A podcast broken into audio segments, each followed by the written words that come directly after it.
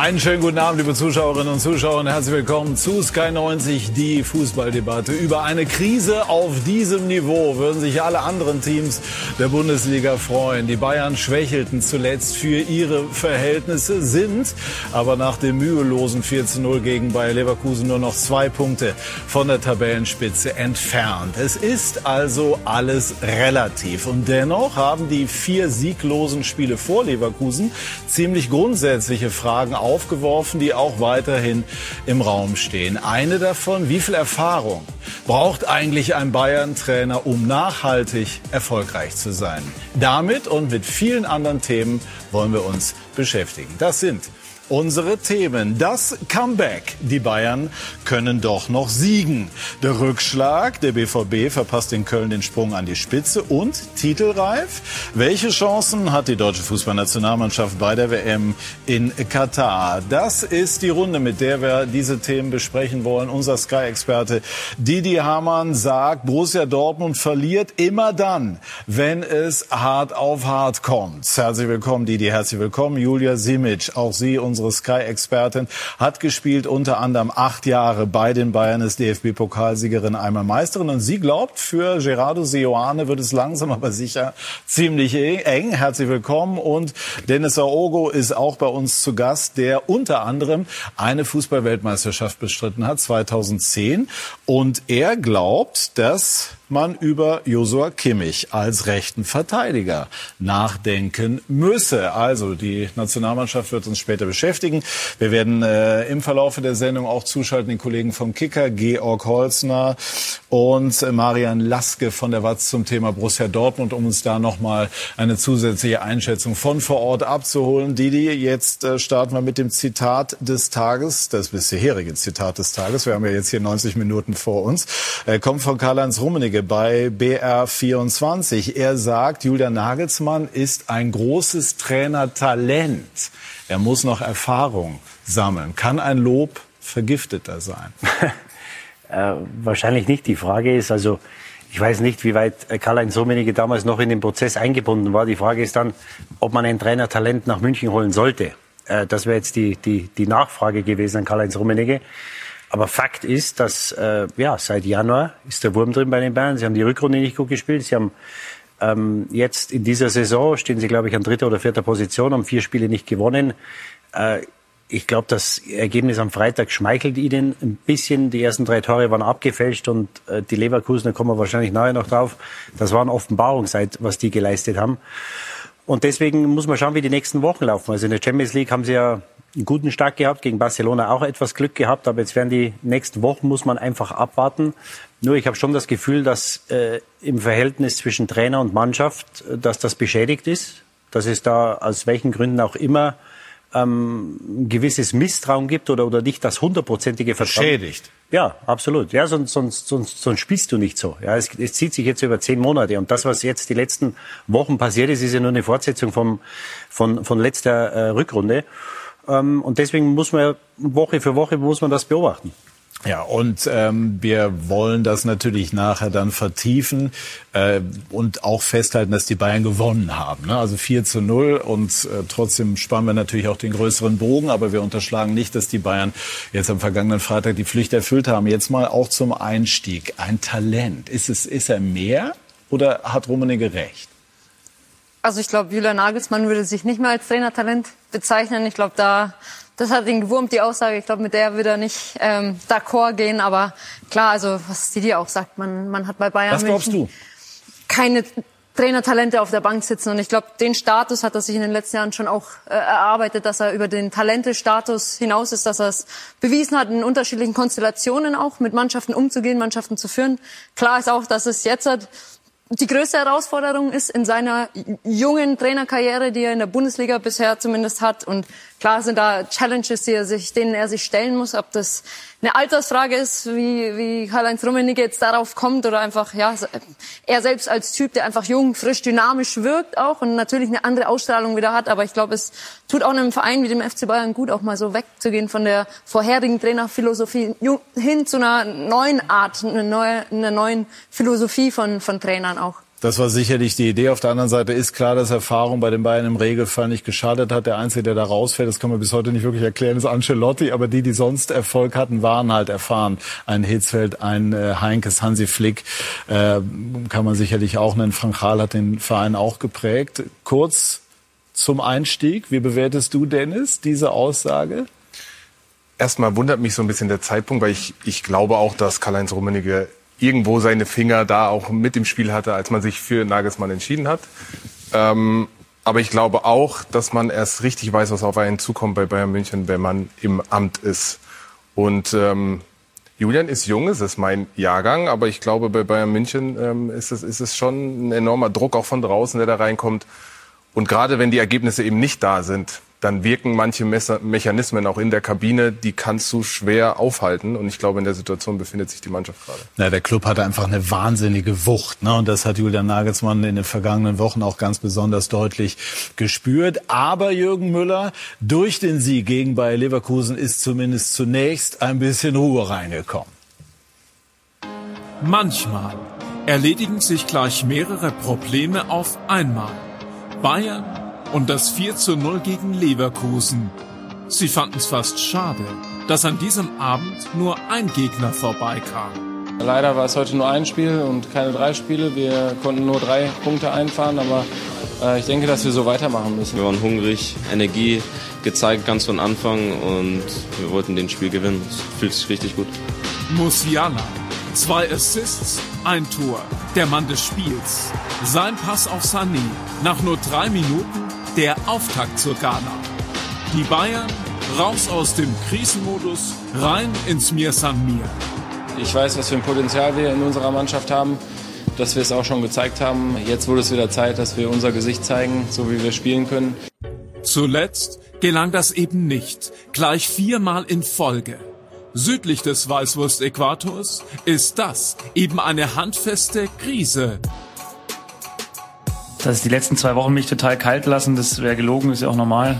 Ähm, jeder, glaube ich, fährt lieber positive Dinge über einen als negative. Ich glaube, ist auch normal. Zum ersten Mal gab's für den 35-Jährigen richtig Gegenwind.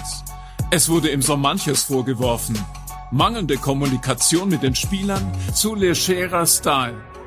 Die Antwort gab's nicht nur auf dem Platz. Wir haben eine, eine gute Stimmung in der Kabine. Äh, es regt sich auch keiner auf, wenn ich weiße Schuhe anhabe oder schwarze. Also ja, und es regt sich auch keiner auf, wenn ich mit einem umweltfreundlichen Elektroskateboard zur Arbeit komme. Außer Manny Bender. Auch für Manet war es ein Schritt nach vorn. Diesmal, stark über links, kam er endlich zu seinem ersten Tor vor heimischer Kulisse. Let's go a few goals. Ich habe ja schon ein paar Mal hier getroffen, aber es war immer abseits. Umso schöner, dass es endlich geklappt hat. Das freut mich sehr. Ja, es lief vieles für die Bayern an diesem Wochenende. Patzer der Konkurrenz inklusive. Und so ist die Vorfreude groß auf den Klassiker gegen den BVB. Das ist das wichtigste Spiel hier in Deutschland. Wir sind bereit dafür und werden das hochkonzentriert angehen. Wir haben jetzt äh, gut gespielt, wir müssen jetzt den gleichen Energie und alles weiter mitbringen. Einfach dranbleiben und so weiterspielen. Krise beendet, Dortmund schon im Fokus. Die Bayern sind wieder da. Ja, und es zeichnet die Bayern natürlich auch aus, ne, dass sie mit einem wahnsinnigen Anspruch auch an sich selber die Dinge bewerten, kritisieren und so weiter. So das, was man vielleicht bei den Dortmundern hin und wieder äh, vermisst, das übererfüllen die Münchner möglicherweise. Und das ist vielleicht auch Teil äh, ihres Erfolgsrezepts. Also die Kritik bei den Bayern kommt einfach sehr schnell auf. Das ist Teil des Deals. Und äh, Georg Holzner weiß das sehr, sehr gut. Er ist beim Kicker zuständig für die Berichterstattung, unter anderem zuständig über die Bayern. Schönen guten Abend, Georg. Grüß dich. Hallo. Hallo, schönen guten Abend in die Runde. Wie wichtig war der Sieg für den FC Bayern, aber auch für den Trainer Julian Nagelsmann? Ja, un unheimlich wichtig. Also das, äh, für die Atmosphäre, vor allem beim FC Bayern, ist jetzt zumindest mal Ruhe eingekehrt und ich glaube, dass sich auch niemand wirklich ausdenken wollte, was los gewesen wäre, wäre es am Freitag schiefgegangen. Viel, viel wäre gerade, aber wenn es darum geht, wie wichtig dieser Sieg war, dann äh, für Julian Nagelsmann unheimlich, damit weitere Debatten jetzt zumindest mal für den Zeitpunkt aktuell vermieden werden. Wie schätzt du das ein, was wir eben im Beitrag auch gehört haben? Es sind viele Dinge rausgeholt worden. Er ist mit dem Skateboard gefahren. Er, er hat sich das eine oder andere Mal locker geäußert. Das ist auf der anderen Seite ja in Erfolgszeiten etwas, was man gerade auch bei den Bayern im Grunde genommen gerne gesehen hat. Ein junger, ein frischer, ein dynamischer Trainer, mal mit einem lockeren Spruch. Das mögen die Medien übrigens, so ehrlich sollten wir alle sein, auch ganz gerne. Ähm, ist da das ein oder andere unfair oder gibt es schon auch eine Stimmung im Verein, in der Mannschaft wieder, die äh, der Realität entspricht, Georg? Nein, das ist äh, definitiv so, dass das dem einen oder anderen auch mal sauer aufstoßt. Und klar ist für die Medien gut, wenn einer locker und freundlich und sympathisch ist und auch mal schlagfertig, das mit Sicherheit. Aber es geht darum, wie kommt es in der Mannschaft an und nicht bei uns, bei den Medien. Es ist ja für die Spieler zumindest so, dass es ein sehr, sehr schmaler Grad ist, auf dem sich Julian Nagelsmann bewegt, zwischen jugendlicher Frische und eben nicht autoritär oder ja, authentisch und autoritär genug. Und von daher muss Julian Nagelsmann, glaube ich, aufpassen, weil seine größte Gefahr ist, die Kabine zu verlieren. Und wenn es da wie jetzt schon kritische Stimmen gibt, dann ist das ja kein gutes Zeichen in München. Und das ist doch jetzt spannend. Didi Hamann hat eben gesagt, er glaubt, das Verhältnis jetzt Sieg Freitag hin oder her zwischen Nagelsmann und Mannschaft sei schon beschädigt. Wie schätzt du das ein? Ja, es gibt zunehmend mehr kritische Stimmen im Verein und wie gesagt, die Kabine ist beim FC Bayern entscheidender, würde ich sagen, als äh, irgendwo anders ähm, in der Bundesliga. Und es gibt Spieler, die, die vieles davon hinterfragen. Und da gehört auch dazu, das mit dem Skateboard, wie es eben im Beitrag angesprochen wurde. Und ich, wenn ich zurückblicke äh, auf die großen Bayern-Trainer oder auf die Bayern-Trainer jetzt in den letzten 10, 12 Jahren, ich weiß keinen, der, wenn es einmal schief lief oder wenn man sich in einem Tief befunden hat, der es nochmal ausgeschafft hat. Also weder Louis van Gaal kam raus, als es schlecht lief, auch kein Carlo Ancelotti und auch kein Nico Kovac. Und deshalb ist die Situation für Julian Nagelsmann trotz des Sieges jetzt nach wie vor höchst brisant. Ja, und Skateboard ist äh, auch weder Jupp Heynckes noch Ottmar Hitzfeld äh, gefahren. Das ist auch klar. Ich nehme gleich die Runde rein. Einmal noch eine kurze Einordnung zu der Aussage von äh, Karl-Heinz Rummenigge bei den Kollegen des Bayerischen Rundfunks, BR24. Äh, großes Talent, aber muss Erfahrung sammeln. Übrigens auch noch hinzugefügt, dass die Bayern seit Van Gaal eine bestimmte Spielphilosophie, auch Taktik haben, die es äh, zu berücksichtigen gelte. Ähm, sind das Worte, die der frühere Vorstandschef dem Trainer bewusst ins Stammbuch geschrieben hat? Davon kann man definitiv ausgehen. Also Karl-Heinz Rummenigge, glaube ich, weiß sehr wohl fast, ich würde sagen, in jedem Satz, den er von sich gibt, was er damit aussagt und äh, wo die Marschrichtung hingeht und wer der Empfänger seiner Message sein soll. Und ich glaube schon, dass das so ist. Ich habe mit Karl-Heinz Rummenigge auch mal gesprochen vor noch nicht allzu langer Zeit. Und da ist es schon so, dass dieses 4-2-3-1 in München eine sehr große Wertigkeit hat. Aber Julian Nagelsmann, wenn im Sommer sagt, er kann einen fehlenden Stürmer wie Lewandowski auch individuell oder zumindest äh, flexibel auffangen, dann muss man schon auch fragen, ob der FC Bayern nicht irgendwie was verpasst hat, da noch etwas zu holen, um das 4-2-3-1 auch wirklich spielen zu lassen. Weil diesen Stürmer, der da vorne reinpasst, den sehe ich aktuell in der Mannschaft nicht. Ja, es sind schon viele spannende Ansätze, Didi. Siehst du dich äh, insgesamt in dem bestätigt, äh, was du eben äh, gesagt hast zum Thema ja, Trainer geht, und Mann? Es geht nicht darum, ob, ob, äh, ob ich mich bestätige sehe, aber Georg ist natürlich sehr gut, äh, äh, der ist sehr gut vernetzt und ist, ist, ist täglich dabei.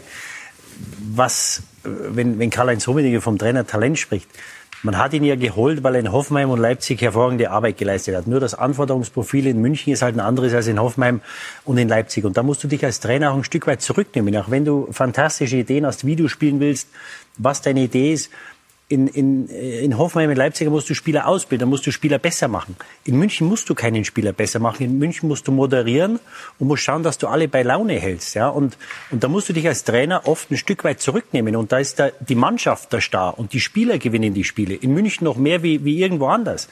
Und ich glaube, dass die Bayern erwartet hätten, dass er das schneller kapiert, der Trainer. Dass er sich dann ein Stück weit zurücknimmt und sagt, ich habe hier die Spieler und ich, ich bin jetzt am Moderieren und ich muss ihnen nicht jede Woche fünf, sechs, acht Sachen vorgeben, weil das sind die besten Spieler, die es gibt in, in Deutschland, in Europa, in der Welt. Deswegen spielen sie beim FC Bayern München.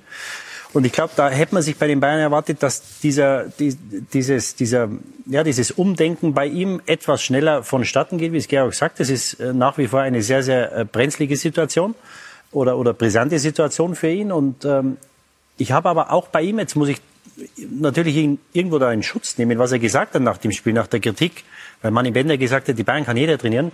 Da hat er sich dazu geäußert, das, hat das weggelächelt. Das ist auch ein Zeichen von Größe, ist ein Zeichen von Stärke. Nur ich hatte das Gefühl, nach der Niederlage in Augsburg, dass er eine Demut gezeigt hat, die man, glaube ich, im letzten Jahr oder auch in der Rückrunde gerade letztes Jahr, die man irgendwo ein Stück weit vermisst hat. Also ich glaube schon, dass ihn diese Phase mitgenommen hat und auch Sachen hinterfragen hat lassen. Ich hatte schon das Gefühl, dass er jetzt in den letzten ja, ein, zwei Wochen ein anderer war. Ob das jetzt rechtzeitig ist oder ob das noch rechtzeitig Man ist. muss ihm jetzt zugestehen, dass er lernt. Und ich meine, so ja ein Sieg wie gegen Leverkusen, auch wenn die Leverkusener sehr äh, schwach waren, in Teilen fast hilflos gewirkt haben, hilft natürlich. Kann das bei einer Mannschaft auch das Vertrauen wieder stärken in das, was der Trainer vorgibt? Auf jeden Fall. Siege helfen immer. Siege sind immer die beste ähm, ja, Team Spirit Maßnahme. Da wächst immer wieder was zusammen, auf jeden Fall. Ich glaube, was Karl-Heinz Rummenigge vielleicht auch ein bisschen anschieben wollte, ist dieser Prozess. Trainer, Talent in dem Sinn bedeutet ja auch was Kindliches, dass er wegkommt von diesem Image, was er so ein bisschen ist. Er muss sich natürlich selbst treu bleiben. Ich glaube, er hat eine sehr, sehr reife Zeit auch schon beim FC Bayern durchlebt, indem er viel moderiert hat, auch wegmoderiert hat, Corona-Zeiten und so weiter. Er war immer präsent. Er hat sich immer der Presse auch gestellt und ich finde, er hat viele Themen auch behandelt, wo man sich vielleicht intern noch ein bisschen mehr Rückendeckung dann vielleicht teilweise gewünscht hätte. Das hat alles er häufig geregelt. Das fand ich, war auch ein Reifeprozess. Das hat er so auch noch nicht erlebt. Jetzt geht's für ihn vielleicht auch darum, einfach den nächsten Schritt zu gehen in, in seinem eigenen Reifeprozess, wie er mit der Mannschaft umgeht, wie er aber selbst natürlich auch bei so einem großen Verein auftritt und welches Image er auch vermittelt. Ich finde es aber auf der einen Seite auch ein bisschen unfair ihm gegenüber. Weil ich, ich, ich glaube nicht, da gehe ich nicht mit, ähm, dass ein FC Bayern nicht bewusst ist, was für ein Typ er sich da geholt hat. Also der FC Bayern arbeitet meiner Einschätzung nach sehr, sehr professionell. Ich glaube, dass es eine bewusste Entscheidung war zu etwas Neuem, Jungem, Frischen, Dynamischen. Und dann finde ich es dann finde ich es einfach nicht gerecht, dass man ihn jetzt dafür kritisiert. Ich meine, am Ende des Tages, über was reden wir gerade? Dass er mit dem Motorrad äh, fährt oder dass er mit dem Skateboard zum Dreh... Also das sind doch nicht die Dinge, worum es eigentlich geht. Natürlich ist es so, wenn die Ergebnisse nicht mitziehen, dass man dann irgendwas sucht, was, ähm, ähm, was vielleicht der Auslöser sein kann. Ich glaube einfach, dass das nichts mit Skateboard oder Motorrad oder äh, weißen Sneakers zu tun hat, weil ich glaube, das war eine bewusste Entscheidung.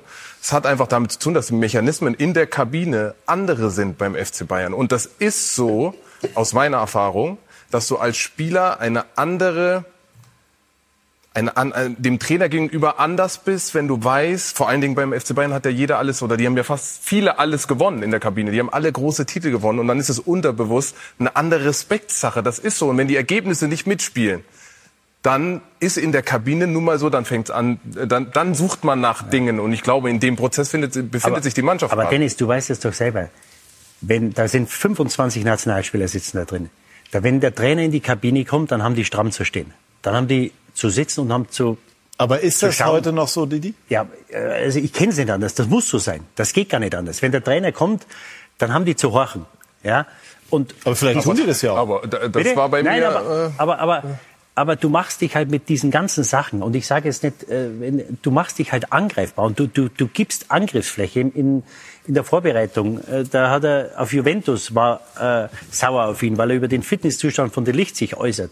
Barcelona, finanzielle Situation, dann sagt Barcelona, er soll sich um seine Sachen kümmern. Das heißt, äh, mit dem Skateboard rumfahren oder mit, mit, der, mit, der, mit, der, mit dem Motorrad. Aber die, ja, da, du machst einmal, dich angreifbar und ja. das ist unnötig. Ja, aber weil, wenn weil, du jetzt einmal, ich muss ihn jetzt einmal verteidigen. Also wenn du die Frage gestellt bekommst als Trainer zu Juventus Turin zum Fitnesszustand, dann denkst du doch in dem Moment in der Antwort nicht so weit, dass irgendwann in der Gazzetta dello Sport äh, steht oder sonst wo. Warum greift er jetzt Juventus an? Er beantwortet Aber ich kann doch als Bayern-Trainer nicht sagen, ich weiß nicht, was die trainieren. Der Junge ist nicht fit. Der war verletzt letztes Jahr. da, da muss ich mich anders äußern. Also das muss ich erwarten. Du musst ja immer einen Schritt weiter denken. Oder als Bayern-Trainer vielleicht sogar zwei oder drei Schritte. Und wenn du dann den Fitness äh, dann eines Spielers, der gerade von Juventus kommt, anprangerst, dann musst du doch damit rechnen, dass Juventus sagt, Moment mal, kümmere dich um deine Sachen. Genauso die finanzielle Situation von Barcelona. Und das ist ja nicht nur eine Sache, es waren mehrere Sachen, wo er sich einfach dann zu Sachen unglücklich oder nicht gut geäußert hat, die ihn angreifbar machen. Und da gehört die Sache auch dazu. Und äh, ich weiß es nicht. Ich, ich weiß es nicht, was ich gedacht hätte, wenn der Otto Rehagel äh, mit dem Skateboard in die, in die Kabine gefahren wäre. Also ich, ich kann es mir schwer schon, ich mag es mir gar nicht vorstellen. Ja, darüber kann man, kann man sich streiten, aber ich glaube halt nicht, und da muss der FC Bayern und alle, die die, verantwortlich, äh, die Verantwortung mittragen, natürlich auch fragen, weil Sie haben, Sie haben sich ja vorher bewusst für einen anderen Typen entschieden. Dann kann man nicht hinterher jetzt sagen, ja, ähm, deshalb ist der Erfolg nicht da. Das finde ich einfach nicht fair ihm ab, gegenüber. Absolut. Vielleicht hat er aber auch die Wucht aber unterschätzt. Vielleicht hat er auch die Wucht unterschätzt, die dieser Verein besitzt. Natürlich, das konnte er nicht wissen, weil wie du richtig sagst, das weißt du erst, wenn du da bist. Georg? Ja, ja ich äh, wollte nur sagen, da zwei Dinge. Das eine ist, klar hat man sich bewusst für Julian Nagelsmann entschieden, aber man muss auch mal das Warum noch äh, hinterfragen. Warum hat man sich für Julian Nagelsmann entschieden? Weil es mit Hansi Flick nicht weiterging. Also das ist ja nicht so, dass der FC Bayern sagt, okay, wir stehen jetzt vor einer, vor einer Sache, wir, wir wollen jetzt Julian Nagelsmann in diesem Moment unbedingt, sondern es ist ja erstmal der Auslöser gewesen, dass es mit Hansi Flick nicht weiterging. Und dann war Julian Nagelsmann vielleicht der vielversprechendste Trainer gerade auf dem Markt. Also das sollte man in dieser Entscheidung schon nochmal äh, berücksichtigen. Und wenn es um Skateboard geht, natürlich darf der mit dem Skateboard an der Säbe herumfahren und er darf auch mal mit der Halle Davidson dahin fahren, wenn er das gern möchte. Das ist ja gar nicht das Problem. Sondern was die Spieler kritisieren in diesem Fall, ist die Inszenierung dessen dass das ja auch bewusst lanciert wird hinter den Kulissen und dass der Trainer gerne auffällt in der Öffentlichkeit. Und da ist es so, die, die Spieler nehmen ja schon auch zur Kenntnis, dass eigentlich in Anführungszeichen sie die Stars sind und der Trainer ja eigentlich nur der Papa dieser Mannschaft. Nur wenn einfach diese Papa-Figur nicht da ist, sondern wenn das Problem darstellt, dass er gerne einer von ihnen wäre, so kommt es an. Das ist ja nicht meine meine Einschätzung zu dessen, sondern das ist ja das, was erzählt wird äh, von Spielerseite. Dann wird es ja eher ein Problem und ein Autoritätsproblem. Und darauf kommt es an, und das ist auch, was Didi sagt, der hat ja vollkommen recht. Man macht sich angreifbar in dem, wenn man zu sehr Spieler sein möchte und eben nicht dieser Trainer, diese, diese autoritäre Figur. Das ist hochspannend, Georg, und aber auch noch einmal nachgefragt, um sozusagen auf die fachliche Ebene auch zu bringen. Glauben die Spieler an die Idee von Nagelsmann auf Strecke, beziehungsweise vertrauen sie darauf, dass er schon weiß, was er tut, jetzt beispielsweise ohne Mittelstürmer äh, zu spielen, weil eben einfach ein Lewandowski nicht mehr da ist und weil er offensichtlich auch was anderes versuchen wollte? Ja, ich glaube, da muss man zwischen, also muss man differenzieren. Das eine ist, es gibt totale Befürworter auch unter den Spielern, die sagen, ja, der hat taktisch unheimlich viel drauf, der ist von, von diesem System, taktischen Ansatz und so weiter unheimlich gut. Die gibt's, die gibt's auch im Verein in der Führungsetage, die das total schätzen. Aber es gibt halt auch Spieler, die was anderes gewohnt waren beim FC Bayern. Und jetzt ist die Frage, ob man das Spieler oder ob man die Philosophie nicht an die Spieler anpassen muss oder ob sich die Spieler an eine neue Philosophie anpassen müssen. Da muss schon differenziert werden, denke ich. Und das ist beim FC Bayern nicht einfach, vor allem nicht, wenn man mit einem gewissen System und mit einer gewissen Herangehensweise über Jahre hin große Erfolge gefeiert hat. Ja, jetzt kann man aber natürlich auch sagen, die Bayern waren an einem Punkt, wo sie auch mal was Neues entwickeln mussten. Ne? Es ist ja nicht immer so, dass du sagst, also wir waren erfolgreich, dann bleiben wir auch immer so erfolgreich, sondern wenn du stillstehen bleibst, äh, beginnt sozusagen der Rückschritt. Wo ist äh, oder wie schafft man die Balance zwischen einer neuen Entwicklung und sicherlich auch setzen auf das als Fundament, was Bayern über viele Jahre stark gemacht hat? Erstmal muss man, glaube ich, klar machen, dass man die Philosophie schon im Spielermaterial anpassen muss. Also du kannst ja nicht aus Spielern einen Mittelstürmer jetzt künstlich erzeugen, den es einfach nicht gibt. Im Moment hat man eben das Spielermaterial, was man, was man dort hat, was man an der Sebener Straße zur Verfügung hat. Und daraus versucht man das beste System als Trainer, als Mannschaft zu formen. Ich glaube nicht er mehr. Er hätte aber als Trainer natürlich auch darauf drängen können, einen Mittelstürmer zu holen, wenn er von diesem System des äh, Mitmittelstürmer ja. überzeugt gab's wäre. 100 Genau, gab es einen auf dem Markt, der Lewandowski hätte. Eins zu eins sicherlich nicht. Wahrscheinlich nicht ist am Ende jetzt auch wurscht, jetzt hat man keinen und ich glaube nicht mehr, dass das in der Kabine so ist, dass der Trainer reinkommt und alle stramm stehen müssen. Ich glaube, da hat man gibt's hier und da vereinzelt wahrscheinlich schon noch. Dennis hat auch gesagt, bei ihm war es vielleicht auch nicht mehr so ganz so. Ich glaube schon, dass man sich da weiterentwickelt, wenn man auch Jürgen Klopp, der eine absolute Autoritätsperson ist, auf jeden Fall. Ich glaube, die Spieler hören auf jedes Wort, aber er macht es auf eine andere Art und Weise als die, die man vielleicht noch ich sage jetzt einfach mal von dem Werner Loran vielleicht vor 20 Jahren gekannt hat, 30 Jahren. Das ist, glaube ich, schon eine Weiterentwicklung, die stattgefunden hat. Und ich glaube, Spieler wollen auch mitgenommen werden. Ich glaub, man muss aber, wenn ich einmal unterbrechen darf, man muss natürlich schon sagen, also ich habe das Glück gehabt, sowohl Jupp Heynckes als auch Ottmar Hitzfeld als medialer Begleiter zu erleben. Und da habe ich festgestellt, dass da keiner in dem Sinne stramm gestanden oder gesessen hat, sondern dass die einfach über so viel natürliche Autorität verfügt haben, dass das gar nicht notwendig war. Ja. Und ich glaube, Julian Nagelsmann ist jetzt auch wieder ein anderer Typ als ein Jupp Heynckes, der vielleicht viel auch mit seiner Ruhe, mit seiner Erfahrung, mit seinem, mit seiner Empathie, Menschenfänger-Typ gemacht hat, wo die Spieler einfach auf eine andere Art und Weise gefolgt sind. Und ich glaube, Julian Nagelsmann ist einer, der zwei, drei Schritte vorausdenken kann im Spiel. Das ist seine größte Stärke, dass er das Spiel hoch und runter versteht. Glaube ich, schneller als alle anderen im, im Publikum sehen können, was er teilweise schon sieht und erkennt und technisch, taktisch dann irgendwie auch umsetzen lässt. Ähm, ich glaube, da muss er einfach so gut werden. Und ich glaube, das, das, das, das kann er, dass er dadurch die Mannschaft erreicht und mitnimmt. Und sicherlich hat man hier und da Einzelgespräche mehr gefordert und dass er vielleicht die Mannschaft noch mehr mitnimmt, noch mehr auf die Spieler auch eingeht, alles vielleicht ein bisschen simpler macht. Aber da ist er, glaube ich, nach wie vor in, in einem Prozess und ich sehe nicht alles so ganz kritisch, wie es hier teilweise, ähm, dass er die Kabine schon verloren hat, ganz und gar nicht. Ich glaube, das ist einfach im Moment eine schwierige Phase, eine entscheidende Phase auf jeden Fall. Aber ich glaube, die einzige Art und Weise, sich da rauszubringen, ist durch Siege und ja, durch überzeugende Auftritte natürlich auch. Zum Beispiel gegen Pilsen, aber noch viel mehr in Dortmund. Mhm. Ne? Also glaubst du da? Ja, ja Georg, bitte. Sorry, darf ich noch natürlich. einen Punkt hinzufügen, weil es ist natürlich klar, dass Julian Nagelsmann jetzt unheimlich in der Kritik steht. Das, das ist klar. Nur ich finde, man muss auch beim FC Bayern mal überlegen, weil was mir fehlt in dieser Mannschaft und dafür kann jetzt Julian Nagelsmann weniger, ist, ist diese Achse, die der FC Bayern immer gehabt hat, gehabt hat in der Vergangenheit. Und da haben Ottmar Hitzfeld, ähm, äh, Jupp Heynckes und vor allem auch Hansi Flick unheimlich darauf bauen können. Aber der FC Bayern hat David Alaba verloren, der FC, der, der FC Bayern hat Thiago abgegeben und er hat Robert Lewandowski abgegeben. Diese drei mit Manuel Neuer und Thomas Müller, die waren eine Achse in dieser Mannschaft. Auf die hat man sich verlassen können. Da waren Spieler auf dem Feld, die wussten genau, okay, wenn es jetzt Drangphasen gibt vom Gegner, kann ich das Spiel auch mal beruhigen. Und die wussten genau, was, ja, wie der Hase läuft und was auf dem Feld abläuft. Und da ist auch was weggebrochen. Und dafür wiederum kann Julian Nagelsmann nichts. Und ich glaube, man hat sich vielleicht im Sommer von den Namen Mané und die Licht womöglich auch etwas blenden lassen und hat etwas aufgegeben, was über Jahre hinweg unheimlich da zur Stabilität und zur Souveränität dieser Mannschaft beigetragen hat. Ja, ich finde das super, dass du das sagst. Ich hatte das auch vor ein paar Wochen schon mal äh, angedeutet. Ähm, der, der ganze Verein macht eine, eine große Umstrukturierung durch, was, was in den letzten Jahren alles ähm, sich verändert hat gegenüber einer, einer Generation, die ja Jahrzehnte den Verein äh, und die Mannschaft geprägt hat. Und in dieser Unsicherheit, die natürlich auch aus der Mannschaft ähm, da ist, weil eben diese Spieler, wie er gerade gesagt hat, weggebrochen sind, und dann auf der Trainerposition auch noch jemand, für den die Situation neu ist, der noch jung ist, ähm, bei so einem großen Verein, ich glaube, da trifft viel Unsicherheit aufeinander und das ist auch eine extrem schwierige äh, Situation auch für den Trainer natürlich.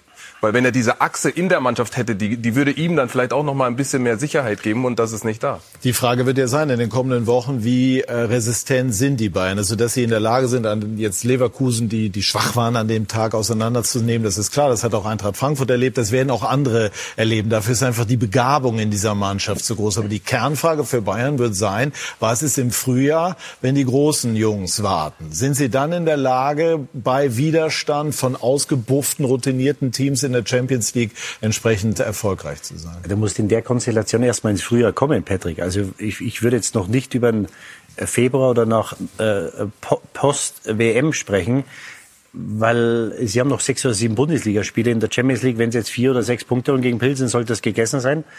Ähm, nur du musst natürlich in der Liga auch die, die Ergebnisse holen. Und ähm, ich weiß nicht, ob sie im Moment in der Lage sind, so dominant zu spielen, wie wir es ähm, von den Bayern äh, erwarten. Und ähm, deswegen würde ich da noch nicht zu weit äh, nach vorne schauen, weil das ist für mich im Moment ist das ein sehr, sehr fragiles Gebilde. Und, und was Auch was den Trainer anbelangt. Ja, also bei dir klingen ja, immer wieder jetzt ja, die, haben jetzt, die haben jetzt viermal nicht gewonnen, Patrick. Das hast du das letzte Mal gegeben vor, ich weiß. Aber jetzt haben sie gewonnen, nicht, ja, dass wir vergessen. Ich weiß, jetzt haben sie gewonnen, ja. aber jetzt, es, es ist ja nicht gesagt, dass sie am Samstag in Dortmund gewinnen. Und, und, und die Problematik, die ich jetzt sehe bei den Bayern, aufgrund der letzten vier oder fünf Wochen, wo sie nicht gewonnen haben, er wird jetzt schauen, dass er mit seiner besten Mannschaft spielt. Ja, nicht gegen Pilsen, da kann er mal einen weglassen und auch dann im Rückspiel gegen Pilsen. Nur in der Liga wird er versuchen, mit der besten Mannschaft zu spielen. Jetzt kam Grafenberg, die letzte Woche hat gesagt, ich weiß nicht, was ich machen soll. Die Mannschaft gewinnt viermal nicht, ich spiele trotzdem nicht. Ich glaube jetzt nicht, dass er zwingend mehr spielen wird. Und dann hast du natürlich genau das, was das Wichtigste ist, dass du die Jungs bei Laune hältst.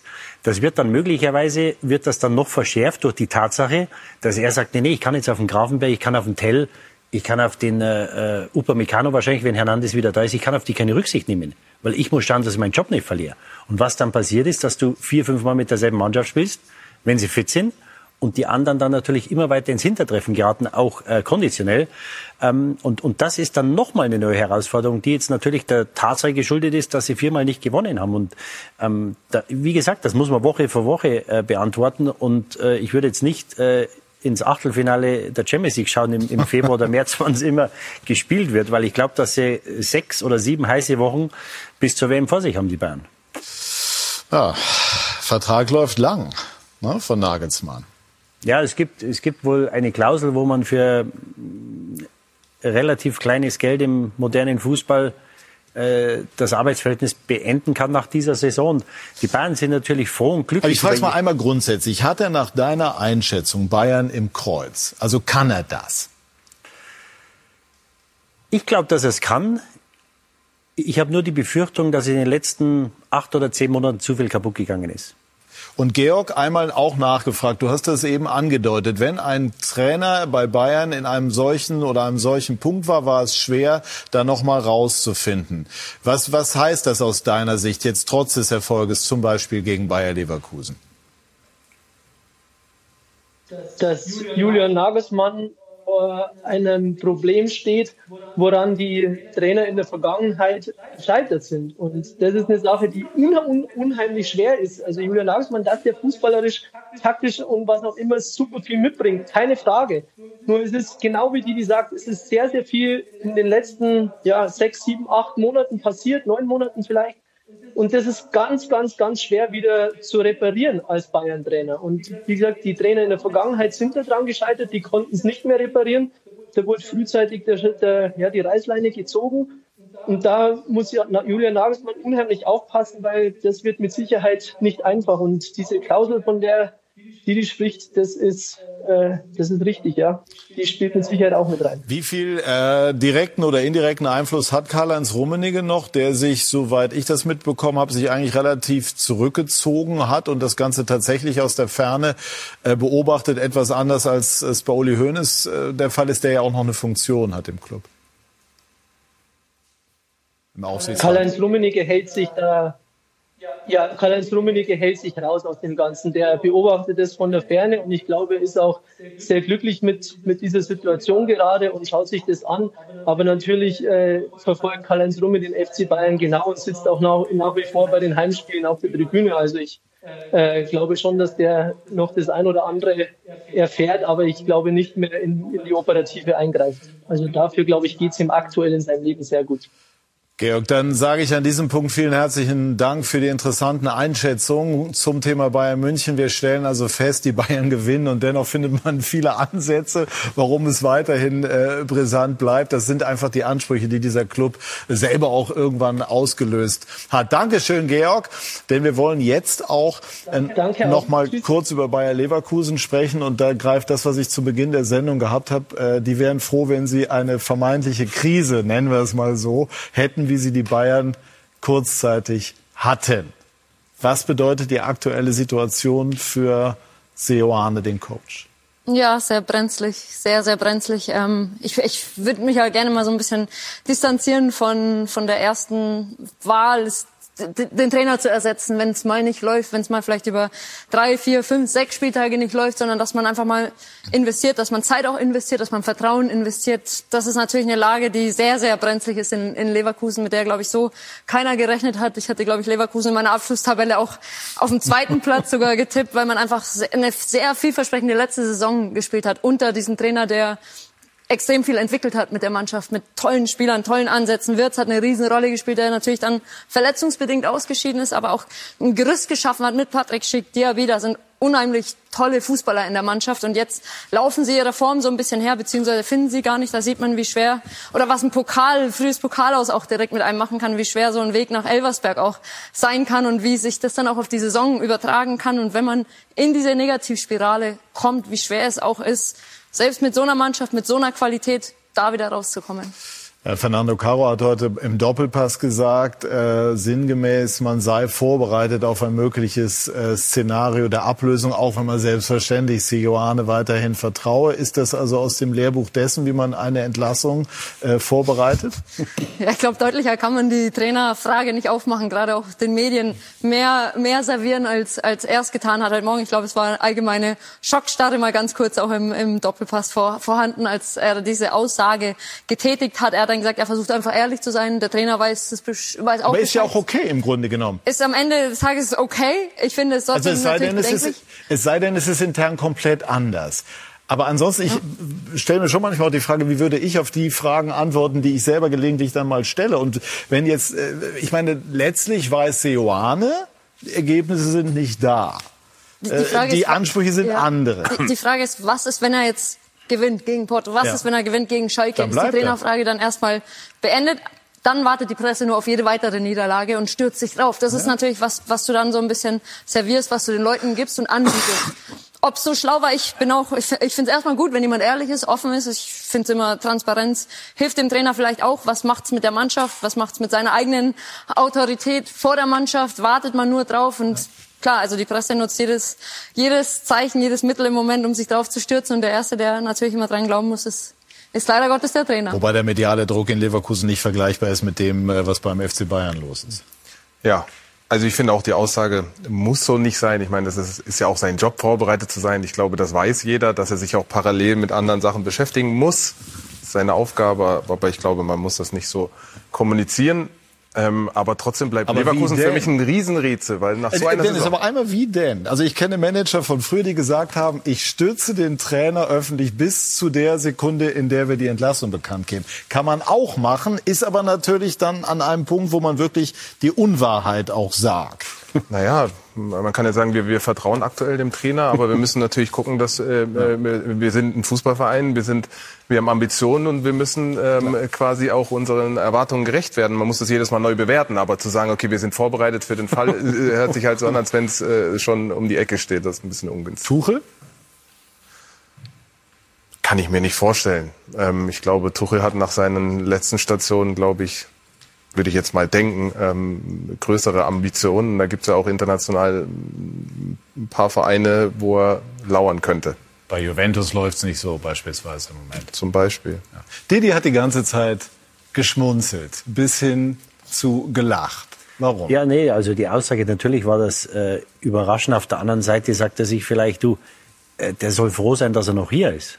Ja, das ist mein letzter Weckruf an ihn, zu sagen, äh, schau, dass du ein Spiel gewinnst sonst, sonst muss ich was machen. Und deswegen muss man, ich glaube jetzt nicht, dass das mit, mit der Mannschaft groß was macht.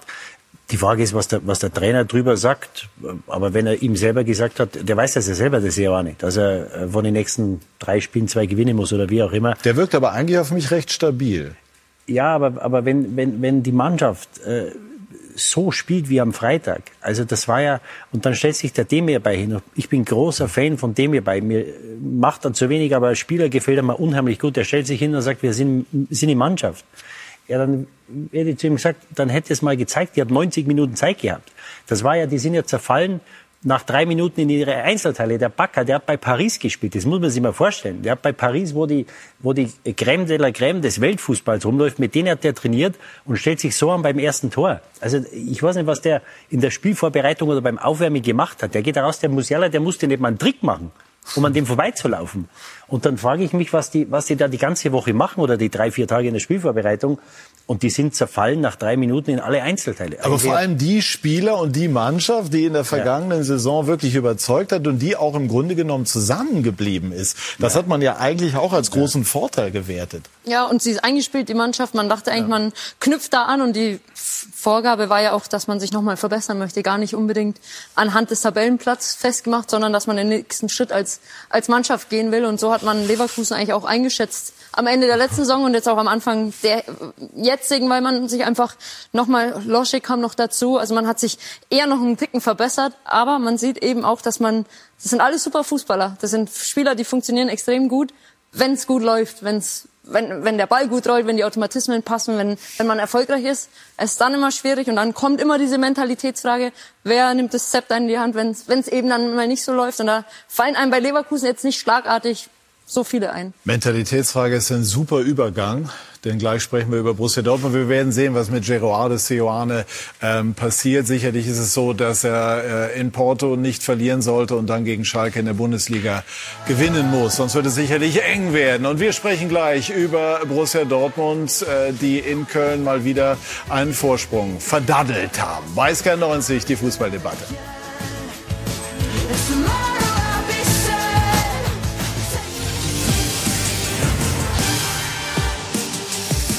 Wir sind zurück bei SK90. Die Fußballdebatte. Borussia Dortmund äh, verdirbt oder steht sich immer wieder selber im Weg. Gerade dann, wenn man die Möglichkeit hat, auch Punkte auf die Bayern rauszuholen. Gestern führten die Dortmunder in Köln und dann, Kai Dittmann, äh, passierte das, was so oft passiert ist. Die Dortmunder gaben den Vorsprung aus der Hand. Wir schauen mal drauf.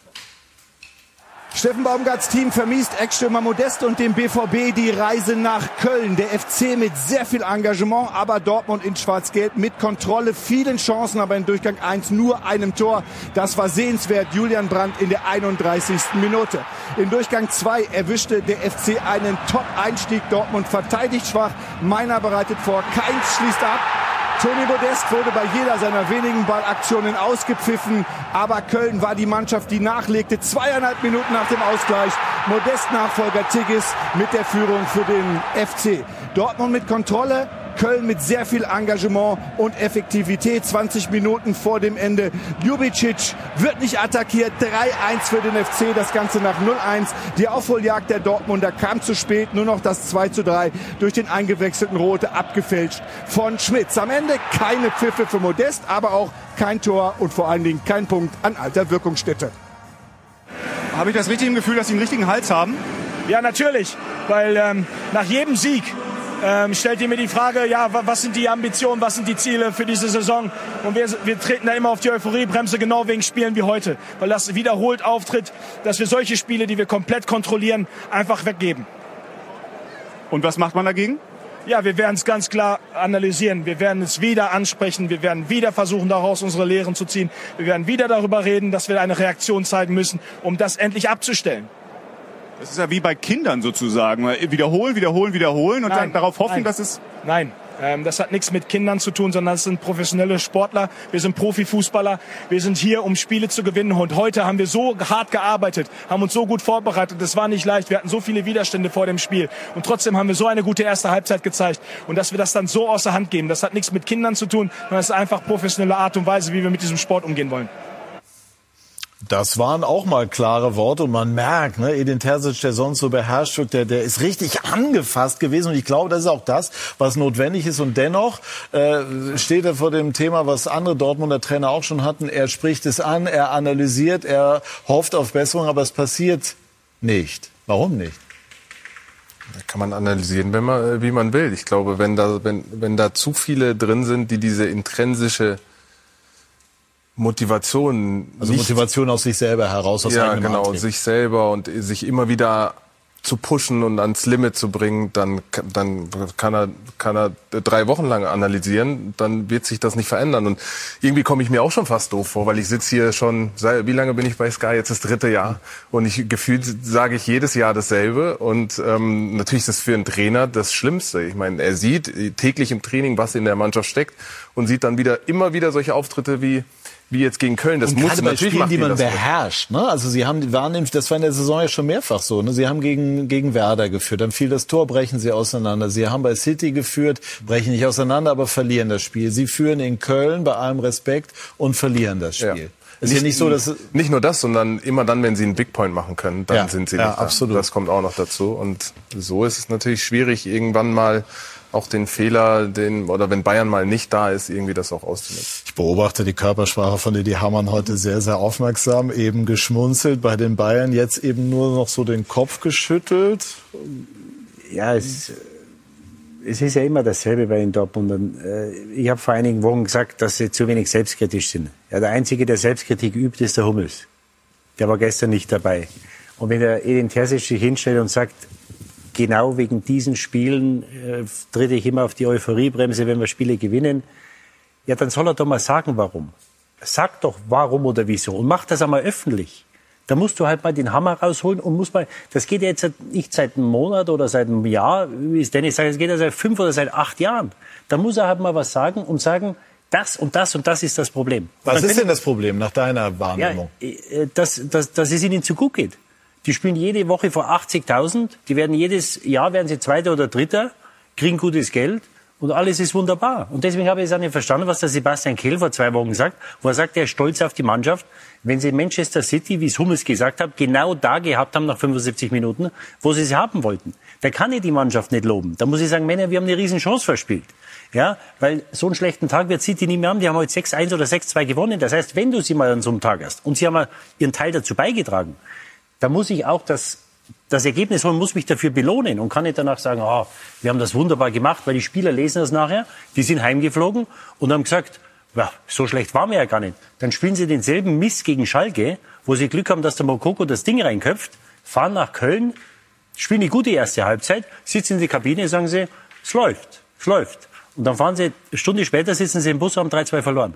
Ja, das ist, wir sprechen von der Wohlfühloase Leverkusen. In Dortmund ist das nichts anderes. Da musst du mal die Spieler auch öffentlich anzählen. Und wenn sie eine Woche oder zwei oder drei nicht rausgehen können, ja, weil die Leute sagen, Moment mal, ihr müsst mal Leistung bringen, dann ist es halt so.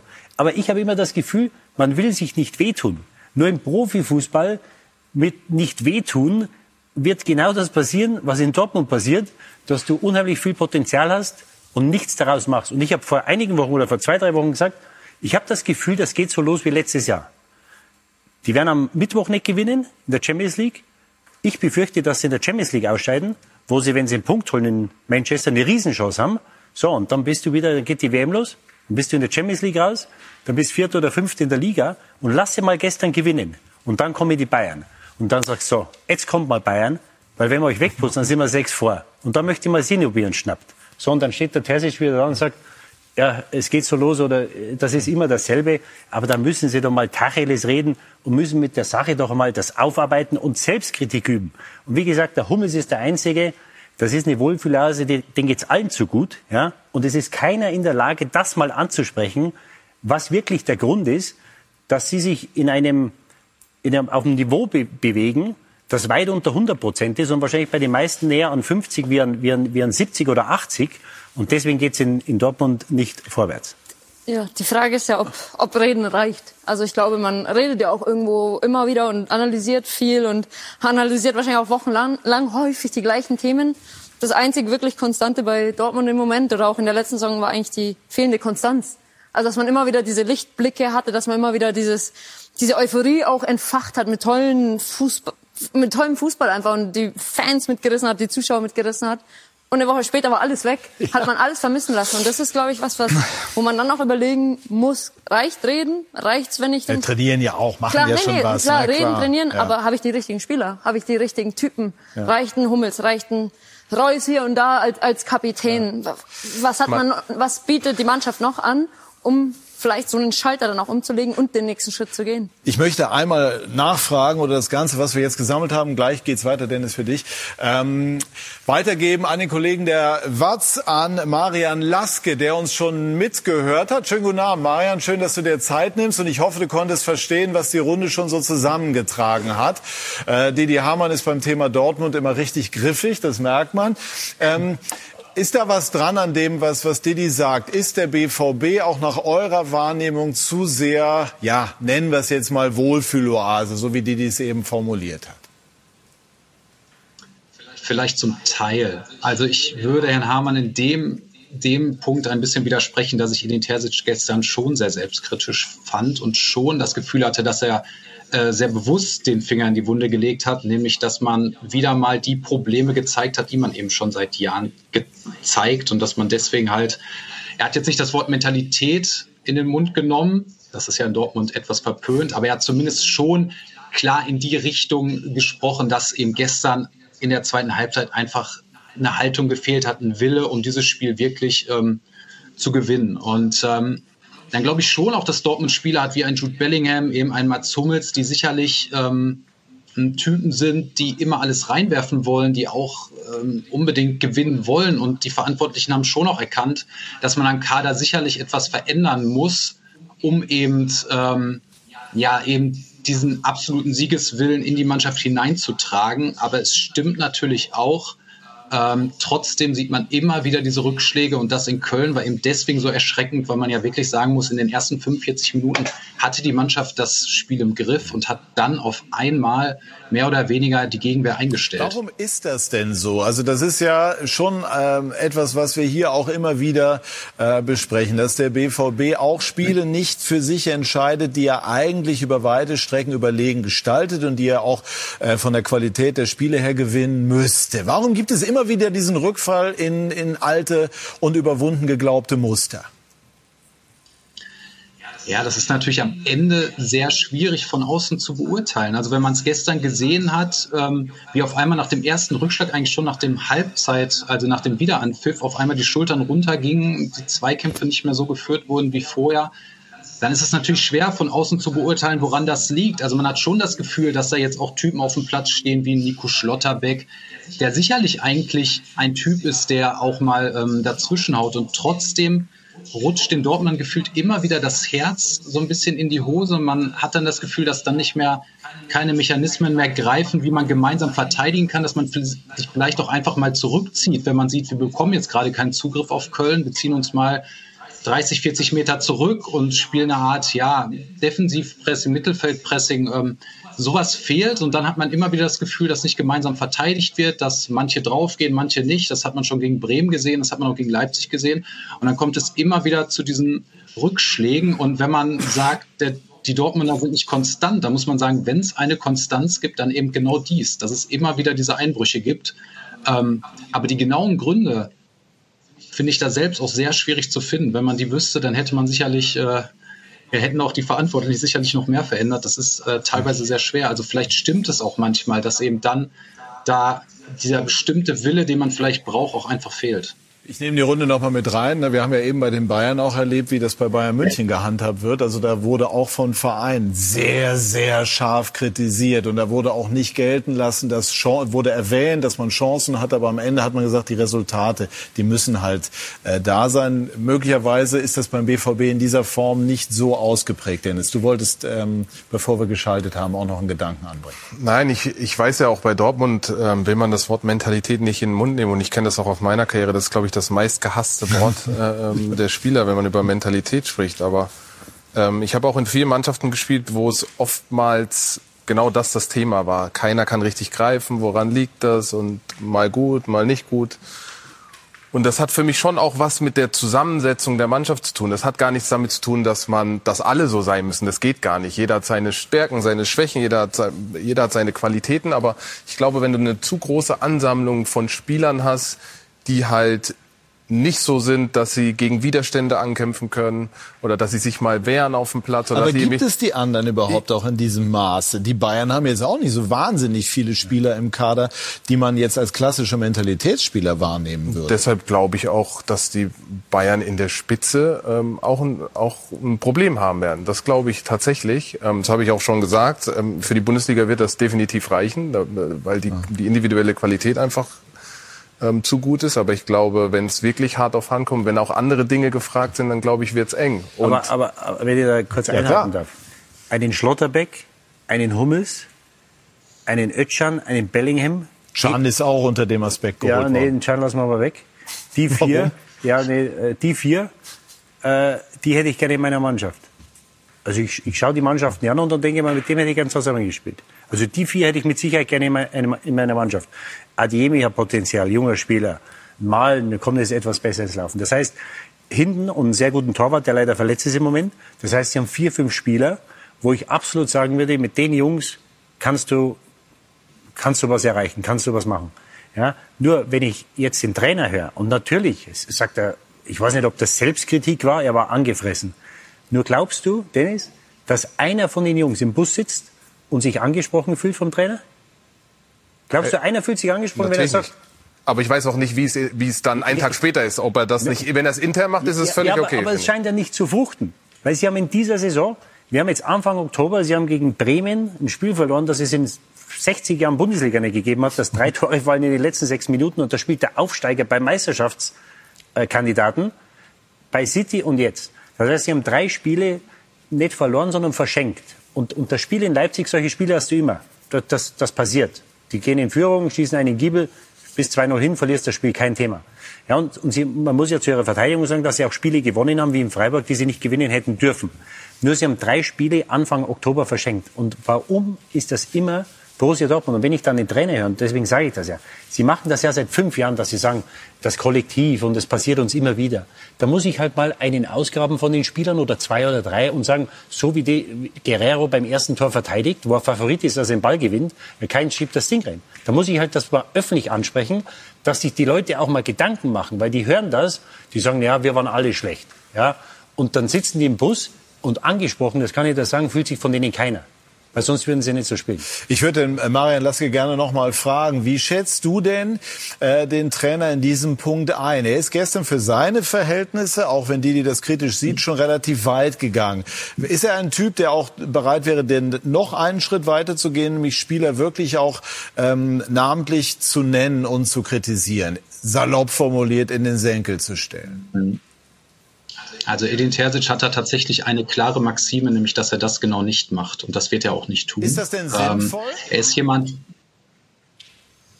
Gut, das kann man zum Beispiel auch jemanden wie Dennis Aogo fragen ich, oder auch äh, Dietmar Hamann. Ich weiß nicht, wie es ist, wenn man öffentlich kritisiert wird. Das kann sicherlich helfen. Dann finde ich, muss man sich aber schon eine gestandene Persönlichkeit aussuchen. Also das geht jetzt nicht mit einem jungen Spieler, der vielleicht noch gar nicht das Standing in der Mannschaft hat. Man muss allerdings sagen, dass Edin Terzic dann schon jemand ist, der sich die Spieler einzeln greift und dann ihnen Videoszenen zeigt, der, der ihnen zeigt, dass sie da etwas äh, falsch gemacht haben und der das auch vor versammelter Mannschaft tut. Also das macht er ganz klar. Er spricht diese Fehler schon an. Er zeigt ihnen auch, wenn sie sich falsch verhalten gehalten haben. Aber er hat nun mal diese eine klare Maxime. Das heißt, wenn überhaupt, wenn man das fordert, müsste das von den Verantwortlichen kommen, weil das wird von Edin Terzic definitiv nicht passieren. Das hat er jedenfalls klar so gesagt. Ich kenne große Trainer der Vergangenheit, die haben mir sinngemäß gesagt, ich habe Spieler einmal intern kritisiert, zweimal intern kritisiert. Beim dritten Mal bin ich in die Öffentlichkeit oder an die Öffentlichkeit. Was meinst gegangen, du, wie, wie oft die kritisiert wurden Ja. in den letzten fünf Jahren, die da spielen? Ja, so die wurden hundertmal kritisiert. Ja, was meinst du, die da spielen? Die wurden hundertmal kritisiert in den letzten fünf Jahren, die seit fünf Jahren da sind. Aber man, will- man will sich nicht wehtun. Man will den Spielern nicht wehtun, weil sie sagen, äh, vielleicht, wenn man, wenn man jetzt den mal äh, kritisiert öffentlich, dann will er vielleicht weg oder hier. Und der Kollege hat ja recht. Natürlich musst du die Großen holen. Du kannst jetzt nicht auf den Bellingham losgehen oder auf den Modest, der gerade mal Aber kannst du jetzt Wochen im Moment auch nicht auf Hummels äh, gehen, der jetzt gestern noch gar nicht gespielt hat, der aber ja sehr stabil war beispielsweise Ja, in dieser aber, Saison. aber, aber dann Ich musst du finde, irgendwann dass- mal ein Zeichen setzen. Also so, das Videoanalyse und so. Der Terzic sagt ja selber, wir kommen nach der Halbzeit raus, nach acht Sekunden sind wir Schlampe, gibt's Ecke. Da brauchst du kein Video zeigen. Das hat was mit der Einstellung und mit, mit, mit, mit dem Kopf zu tun. Ja, und wenn das nicht stimmt, dann kannst du denen in 100 Videos zeigen, dann wird's dir besser werden. Also ich bin 100% bei dir. Wenn man es zu pauschal hält, dann versteckt sich jeder und keiner fühlt sich angesprochen. Aber ich, ich, ich sage auch, und er hat mich ja auch gerade gefragt, ich glaube, das ist ein Thema, was man intern klar und deutlich machen muss. Nach außen wirkt immer schlecht, weil dann auch die Gefahr ist, dass du die Kabine wieder komplett verlierst. Das ist meine Erfahrung. Und einmal nachgefragt, also du hast in Mannschaften gespielt, wo diese, diese Mentalitätsgeschichte auch immer so ein bisschen rumwaberte und hast selber gesagt, man hat das dann im Grunde genommen anders wahrgenommen. Würdest du sagen, oder wie viel Prozent sind dann verloren gegangen, dadurch, dass man vielleicht nicht noch äh, äh, fokussierter, schärfer, konsequenter agiert hat? Schwer, das sind Prozente. Aber in dem Moment hast du gesagt, gedacht, du bist bei 100, oder? Nein. Nee? Eigentlich, eigentlich weißt du das selbst ganz genau, ob Okay. du bei 100 bist oder nicht. Aber es ist schon so eine Fußballerkrankheit, dass man sich versucht, den, den Weg des geringsten Widerstandes zu suchen und immer so ein bisschen nach rechts und links guckt, ah, okay, aber der, aber der. Und deshalb ist es schon wichtig, dass du intern mal klar und deutlich Namen nennst und dann auch wirklich klar kritisierst. Das ist schon wichtig. Und ich glaube, das ist eigentlich was, was noch unangenehmer ist als, als Spieler. Also wenn du kritisiert wirst von Führungsspielern, von Trainerseite, von, also eigentlich in, in, in deiner Gruppe sitzt und merkst, okay, Mist, die finden mich jetzt gerade irgendwie alle so, finden sie gerade alle nicht so gut, was ich hier leiste und auf den Platz bringe. Ich finde, das ist eigentlich der, der Schritt, den man als Spieler oder als Spielerin noch unangenehmer findet. Und ich glaube, das ist das ist eine äh, Dynamik, die muss man erzeugen. Das ist, glaube ich, auch ein Umfeld, was man erzeugen muss und was man reinbekommen muss, dass eine Hierarchie sich auch entwickelt innerhalb der Mannschaft, dass man sich auch mal jemanden schnappen kann und sagen, pass auf, ihr seid meine Achse und ihr regelt das auch mal unter euch. Und dann, glaube ich, kriegt man die Spieler aber auch zum... Aber Julia, ich weiß nicht, ob das passiert. Ich könnte mir schon vorstellen, dass ein Hummel, so ein Bellingham oder auch ein Reus äh, mal was sagen, wenn das passiert wie gegen Bremen. Nur wenn sich das immer wieder wiederholt, die Frage ist doch, hören die anderen zu? Oder interessiert die das, was der Hummels denen erzählt? Ja, und ich spreche dem Hummels oder dem, einem Reus, einem äh, äh, Bellingham, äh, wie sie heißen, oder im Schlotterbeck, die spreche ich die Führungsqualität nicht ab. Und Özcan, glaube ich, ein unheimlich wichtiger Spieler, der, glaube ich, schon genug geleistet hat ist in dieser Saison, dass er auch mal was sagen kann. Aber wenn das immer wieder passiert, dann bezweifle ich, wenn es passiert, wenn Sie mit den äh, Kollegen sprechen, bezweifle ich, äh, dass die Kollegen zuhören oder dass sie sagen, naja, ist schon gut. Aber man darf auch manchmal nicht vertauschen die Art und Weise, wie jemand spielt und dann gleichzusetzen, dass er einer derjenigen ist, der sich gegen den Widerstand. Das, ist, das eine hat mit dem anderen nichts zu tun. Es kann ein völliger ja, ja. Fighter auf dem Platz sein, aber wenn es wirklich darauf ankommt, ist er trotzdem nicht da. Also das darf man nicht in, in denselben Pott werfen. Wie gehen denn jetzt, Marian, die Dortmunder jetzt diese doch sehr, sehr wichtige Woche an? Champions League in Sevilla und dann der Klassiker gegen den FC Bayern. Kann diese Woche dann auch wieder alles in die andere Richtung drehen?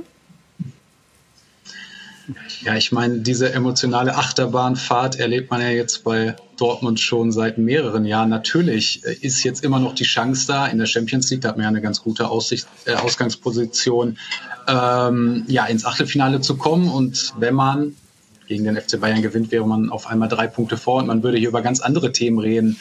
Ähm, Zunächst mal hofft man jetzt natürlich, dass Mats Hummels, der Kälte zurückkommt, Marius Wolf zurückkommt. Es gibt, glaube ich, so eine kleine Hoffnung, dass äh, Marco Reus zumindest für das Bayern-Spiel fit werden könnte. In Sevilla glaube ich noch nicht.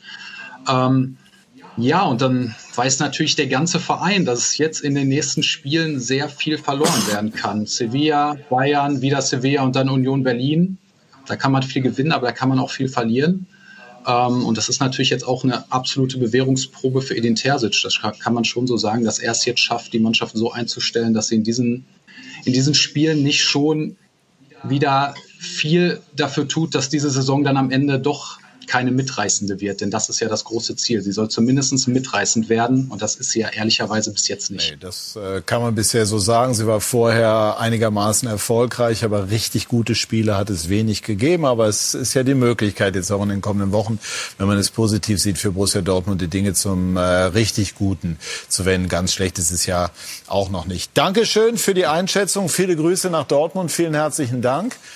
Dankeschön. Und äh, Didi, abschließend dazu, du hast jetzt eben ja auch schon mal skizziert, dass es äh, schief gehen könnte, außer in der Champions League und so weiter. Siehst du denn auch ein realistisches Szenario, das genau andersrum aussieht? Also in Sevilla gewinnen, dann mit dem Rückenwind die Bayern bezwingen und so weiter und so fort? Allein mir fehlt der Glaube. Kollege sagt gerade, man kann viel verlieren. Du bist in einer Situation, äh, das Bremen-Spiel, das gestrige Spiel, äh, wenn du gestern gewinnst, bist du auch drei Punkte vor. Und wenn du verlierst am Samstag, bist du halt punktgleich. Es ist nichts, hast neun oder zehn Spiele gespielt, wir sind punktgleich mit den Bayern, es ist nichts passiert. Ja, wenn du den City einen Punkt holst, holst jetzt einen Punkt in Sevilla, auch alles gut. Ja. Und du bringst dich wieder selbst in eine Lage im Anfang Oktober, wo du schon davon sprichst, man kann sehr viel verlieren oder vielleicht sogar alles verlieren. Wenn du in der Champions League ausscheidest und dann mal drei oder vier oder fünf Punkte hinter die Bayern gehst, und das sind Situationen, mit denen Sie ja in den letzten Wochen nicht immer oder in den letzten Jahren nicht immer gut umgegangen sind. Also natürlich ist es möglich, äh, dass Sie in Sevilla am Punkt holen. Die haben große Probleme gestern verloren. Der Trainer ist stark unter Druck. Ähm, die Bayern schlagen für die Liga, ich würde es mir wünschen, aber wie sollen die die Bayern schlagen? Selbst wenn die Bayern nicht gut drauf sind. Aber ich glaube schon, dass es ein enges Spiel wird. Ähm, wir werden sehen. Aber äh, ja, ich werde aus den Dortmundern nicht gescheit. Und ich, ich, würde mir halt wünschen, dass sie mal irgendwann was anderes machen, weil sie sehen, dass seit fünf, sechs, sieben Jahren das, was sie machen, scheint ja irgendwie nicht äh, zu funktionieren. Und wenn sie den Spielern das Gefühl geben, Zweiter zu werden und in der Champions League auszuscheiden oder vielleicht ins Achtelfinale zu kommen, dann ist alles gut. ähm, ja, wenn du nicht den Anspruch hast, höher zu kommen, dann wirst du nie höher kommen. Und, und ich habe einfach das Gefühl, dass es den Spielern und, und, und den Leuten dort so gut geht. Äh, 80.000 hier, die mir zugejubelt, das sind Helden, auch wenn sie Zweiter oder Dritter werden. Und da musst du mal einer hingehen und sagen, wir müssen den Anspruch haben, dass wir die Bayern, wenn wir sie dieses Jahr nicht vom Sockel stoßen. Und die Bayern haben genug Probleme und werden noch mehr Probleme bekommen. wenn ich sie dieses Jahr nicht vom Sockel stoße, wann dann? Die Kölner haben es übrigens richtig gut gemacht. Absolut. Und das, was, der Trainer, das, was der Trainer gesagt hat nach dem Spiel, der sagt, mir ist es egal, wir spielen mal gut, mal nicht gut. Aber eins haben wir immer, sagt der Herz, und im Kollektiv sind wir so gut wie jede andere Mannschaft. Und das sollte man den Dortmunder, was der Baumgart vor dem Spiel schon gesagt hat, das sollte man dem mal äh, vorspielen und sagen, so, Männer, wenn wir da hinkommen oder nur zu 80 Prozent, ist alles möglich. Eine so leidenschaftliche Debatte werden wir gleich auch darüber führen, wie die Chancen der deutschen Fußballnationalmannschaft stehen in Katar möglichst weit zu kommen, vielleicht sogar Weltmeister zu werden und welches Personal dafür besonders geeignet erscheint. Gleich mehr dazu bei SK90 die Fußballdebatte.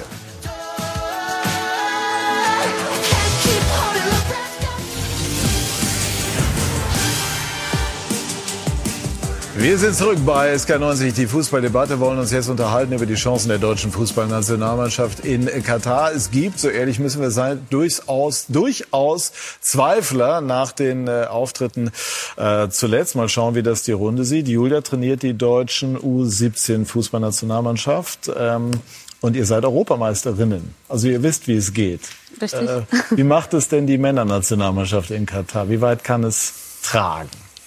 Gute Frage. Ich glaube, ähm, wenn man jetzt gerade das die Frauen-EM äh, im Rückblick nochmal hatte, wo, wo man auch nicht genau wusste, wo die, wo die Frauen standen und wo es hingehen kann. Und dann hast du ein Turnier gespielt, was, was unglaublich gut war, wo eine Mannschaft extrem zusammengewachsen ist, schnell zusammengewachsen ist und dann auch gesehen hat, hast einfach was möglich ist durch diesen Teamgeist, Team Spirit, diese deutschen Tugenden auch als Turniermannschaft zu funktionieren. Ich hoffe, dass sich das bei den Männern ähnlich gut findet, dass da was zusammenwächst, dass da eine, was Hansi Flick ja auch schon geschafft hat bei Bayern, eine Typ Menschenfänger auch, der die Mannschaft erreichen kann, hinter sich bringen kann und alle auch ja, zum Funktionieren bringen kann. Und das ist, glaube ich, was, was, was angestrebt werden muss, damit man dann eben in Katar auch äh, erfolgreich ist. Ist das inhaltlich begründbar? Es gibt ja schon es gibt äh, wahnsinnig viel Talent in dieser Mannschaft, das ist völlig unstrittig, aber es gibt eben auch die ein oder andere Vakanz, die dann doch immer wieder auffällt. Mittelstürmer wird immer wieder thematisiert, Außenverteidiger sind auf Top-Niveau international,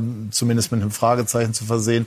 Die, die sagte, man Sechser fehlt, wie schätzt du das ein? Ja, ich glaube, wenn man gesehen hat, wie Italien Europameister wurde, dann kann man eben schon auch ja. die eine oder andere Qualität durch diese eben benannte Attribute wie Teamgeist und dieses Zusammengehörigkeitsgefühl auch wettmachen. Ich glaube, das ist was, was man unterschätzt teilweise, was aber eben dann die eine oder andere fehlende Qualität in Anführungsstrichen dann vielleicht auch mal oder fehlende Positionen, wo man vielleicht nicht Weltspitze im Moment ist, wo es vielleicht ein bisschen hakt, ähm, dann kompensieren kann. Ich glaube, da ist ganz, ganz viel ähm, ja, Fingerspitzengefühl vom, vom Trainer auch natürlich gefordert. Aber ich glaube, es gibt die eine oder andere Nation, die schon sehr, sehr neidisch auf, auf unsere Talente, auf unsere Spieler, Spitzenspieler auch guckt und welche Qualität in der deutschen Mannschaft, wenn man es ein bisschen hier und da rumschiebt und verändert und anpasst vom System, auch schlummert.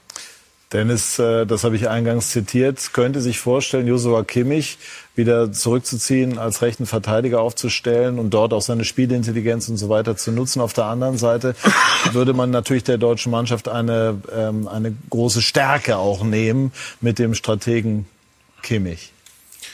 Ja, das stimmt. Ähm, das ist keine, keine einfache Entscheidung, aber ich, mein Gefühl ist einfach, dass wir ein bisschen Stabilität hinten brauchen, ein bisschen Erfahrung, auch jemand, der wirklich, wo man weiß, was man hat, also der in sich stabil ist, auch in seinen Leistungen. Ähm, die letzten Turniere haben gezeigt und äh, ich weiß es selber, also auch die Außenverteidigerpositionen sind wichtige Positionen ähm, und ich sehe jetzt auf der linken Seite ist ist mit Raum so ist mein Favorit aktuell, aber wenn man jetzt sieht auf der rechten Seite, wäre es für mich schwer. Es gibt einige Alternativen. Hofmann hat es nicht schlecht gemacht. Hofmann, Kehrer, es gibt verschiedene Alternativen, aber für mich ist das nicht homogen dann insgesamt. Wenn ich jetzt meine Wunschaufstellung äh, jetzt mal da auf Papier schreiben würde, dann wäre es für mich homogener. Wenn Kimmich ähm, ähm, rechts hinten spielen würde, dann hätte ich im Zentrum eine andere Konstellation, die auch gut wäre. Mit Gündogan, Goretzka dann.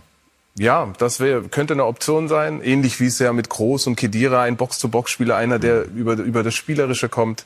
Also insgesamt muss ich sagen, wenn man das heute bewertet, ist die Mannschaft noch nicht ausgewogen. Das ist noch nicht homogen, aber ich vertraue auch und ich hoffe auch und ich glaube auch an Hansi, weil das seine Qualität ist, dass man sich auf das Turnier hin ähm, wirklich findet und, und ja, unsere Tugenden, ich meine, wenn die deutsche Nationalmannschaft was gezeigt hat, dann, dann das eine Turniermannschaft ist. Und da hoffe ich drauf. Aber Stand jetzt gibt schon noch ein paar Fragezeichen. Wäre das Kimmich vermittelbar, wenn man ihn aus dem Zentrum des Spiels äh, wieder rausnähme und ihn als rechten Verteidiger wieder Schwer. aufbieten würde? Schwer. Ich glaube nicht, dass der Flick das macht. Der Flick, das war ja eine seiner, oder ja, die erste Ja, ersten Amtshandlung, ne? Müller wieder zurückzuholen und, und, und, und, und Kimmich in der Mitte spielen zu lassen. Also ich kann es mir nicht vorstellen. Ich höre Dennis, was er sagt. Äh, aber ich glaube halt, dass Kimmich der defensivst denkende Mittelfeldspieler ist, den wir haben. Ja, und wir haben mit, äh, mit Stach, mit Andrich hätten wir vielleicht einige gehabt in den letzten Monaten, die man mal reinschmeißen hätte können. Das hat man nicht gemacht. Also ich gehe davon aus, dass er da spielt. Wenn Goretzka fit ist, wahrscheinlich mit Goretzka in der Mitte. Ähm, ich muss öfter mit euch beiden sprechen, dass ich etwas äh, optimistischer in die Weltmeisterschaft gehe, weil äh, Außenverteidiger, ihr habt es angesprochen, auf dem Niveau nicht erprobt. Wenn man schaut, was jetzt äh, Schlotterbeck und Süle da veranstalten in Dortmund. Schlotterbeck hast du immer sehr positiv Ja, gesehen. ja. Fallen seine Fehler in Dortmund und in der Nationalmannschaft mehr auf als früher in Freiburg oder macht er mehr? Ja, er hatte let- die letzte Phase in, Dort, in Freiburg, als der Wechsel äh, feststand, hat er auch die, den ein oder anderen gemacht. Aber natürlich, äh, in Dortmund musst du alle drei Tage Leistung bringen. In Freiburg reicht's, wenn du von vier Spielen oder fünf im Monat, wenn du drei gute machst. Dann sagen alle, was macht er noch in Freiburg? Ähm, ich, ich halte große Stücke auf ihn. Ich glaube, der packt das auch. Ja, aber er muss natürlich diese diese Fehler abstellen. Und im Moment lässt man ihn noch relativ in Ruhe, was man beim Upamecano nicht gemacht hat, der nach München kam. Äh, aber ich glaube, er bekommt das hin. Süle, ich weiß es nicht. Also äh, wie es mit seiner Fitness steht, wie es mit seiner Einstellung steht, ob er wirklich den Drive hat zu sagen, ich will, ähm, ich weiß es nicht. Also das ist für mich äh, ein großes Fragezeichen. Holt man Hummels zurück. ja diese Fragezeichen auch durch Auftritte wie gestern. Ja, ja, ja, und das ist ja nicht der erste im Dortmunder Trikot. Also es ist ja, ist ja schon, ich glaube gegen Bremen hat es nichts mit ihm zu tun. Es muss nicht seine Schuld sein. Aber in Bremen kann man 20 oder gegen Bremen 20 Minuten vor Schluss rein, dann wird das Spiel noch verloren. Ähm, holt man Hummels zurück. Ich, ich habe halt das Gefühl, ich würde einen Hummels schon mitnehmen, aber du musst natürlich, wenn du einen Kimmich auf der Sechs hast, der kein defensiv denkender Spieler ist, dann brauchst du hinten einen Verteidiger. Ja, und dann ist es, glaube ich, wichtig. Ich weiß nicht, ob man dann in Anführungszeichen sich einen Hummels leisten kann, weil dann brauchst du wirklich Jungs, die vom 10 Zweikämpfen neuneinhalb gewinnen. Ja. Also Antonio Rüdiger, der Ja, da sicherlich seine Rüdiger, Kernkompetenz genau, unter anderem Ein Rüdiger mit, mit Schlotterbeck oder mit wem auch immer.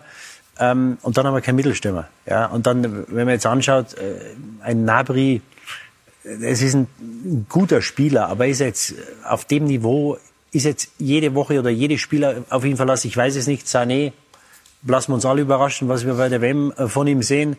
Ein Harvards muss irgendwo spielen. Ganz vorne ist er wahrscheinlich nicht so effektiv wie ein bisschen dahinter. Musiala muss auch spielen. Ähm, also du musst halt schauen, dass du die Spieler danach unterbringst. Und das Wahrscheinlichste wird sein, dass Harvards vorne spielt, wo er natürlich nicht seine beste Position ist. Und ohne Stürmer oder ohne Stürmer, wo du weißt, dass er Tore macht, dahin zu fahren. Füllkrug? Fehlt mir die Fantasie, der macht das wunderbar, ist ja überhaupt kein Thema. Nur, äh, was, was sagt denn das über unsere Mannschaft aus, wenn wir jetzt vier Wochen vor der WM über Füllkrug sprechen, ja, und, und was der gemacht hat in der zweiten Liga und auch diese Saison bisher, das ist, das ist herausragend, brauchen wir ja gar nicht. spielen. Nur, wir wissen doch, dass wir keinen Stürmer haben seit zwei Jahren. Dann lade ich doch den Füllkrug vor sechs Monaten ein. Dann hole ich den Terodde mal dazu, dann hole ich mal den Petersen dazu und dann hole ich mal den Füllkrug. Mal jede Länderspielpause kommt einer dazu, dass die mal das, das Umfeld kennen.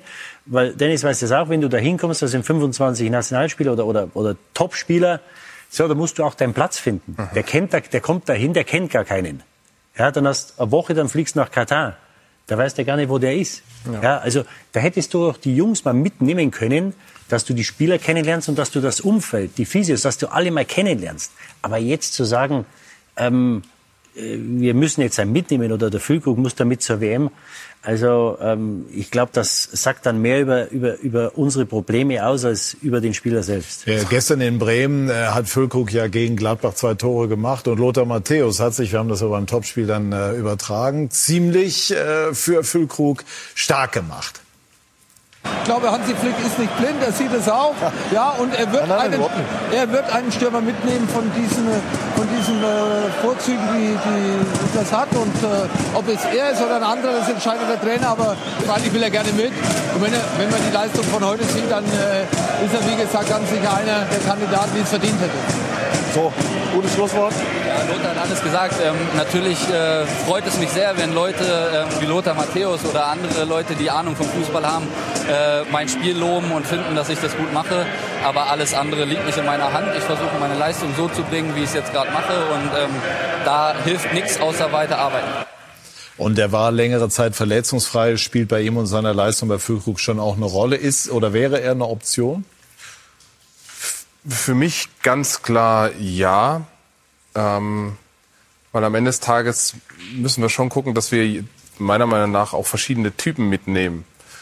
Und ich glaube, er wäre einer, ähm, der seine Rolle erkennen würde. Er muss ja nicht jedes Spiel machen, aber ich glaube, so einen Spielertyp haben wir eben nicht im Kader. Und wenn der der Mannschaft gut tun würde, dann sehe ich eigentlich keinen Grund, warum wir das nicht tun. Weil Ähm, wir das sollten. Ich meine, in der internationale Vergangenheit Niveau einfach in- so nicht kennen. ja, aber in der Vergangenheit hatten wir immer mal Spieler. Ich habe immer, der erste, der mir in den Kopf kommt, ist ein Odonkor. Dann, dann wusstest du, okay, der hat eine bestimmte Qualität, die brauchen wir ab und zu mal in einem Turnier. Und den können wir reinwerfen, der weiß seine Rolle. Warum nicht? In, auf der anderen Seite gebe ich Didi recht. Ähm, das ist eine andere Welt, die Nationalmannschaft. Man denkt immer, ja, das ist die Wohlfühloase, aber die ganzen Abläufe, das ist, das ist eine andere Welt. Ähm, und da muss, ist es gut, wenn man sich vorher schon mal irgendwie akklimatisiert hat, wenn man Leute kennengelernt hat. Auch wenn man diesen anderen Druck noch mal kennengelernt hat, ähm, weil da guckt die ganze Nation zu. Das ist noch mal was anderes. Das äh, haben wir leider verpasst, aber trotzdem finde ich es wichtig, wenn wir einen so einen Stürmertypen mitnehmen.